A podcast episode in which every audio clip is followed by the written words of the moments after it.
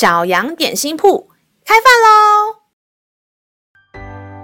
欢迎收听小羊点心铺。今天是星期五，我们今天要吃的是智慧欧姆蛋。神的话语使我们灵命长大，让我们一同来享用这段关于智慧的经文吧。今天的经文是在箴言四章二十三节。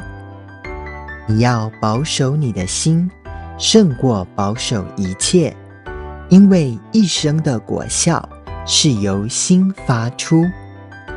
亲爱的小朋友，你仔细回想一下过去所担心、害怕的事情，还有经验，你有没有发现，其实很多的时候呢，是我们自己想太多了，反而东担心西害怕的。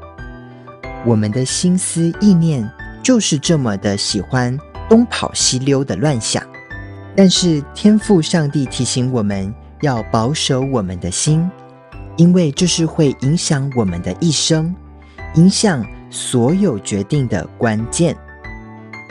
让我们再一起来背诵这段经文，《箴言》四章二十三节。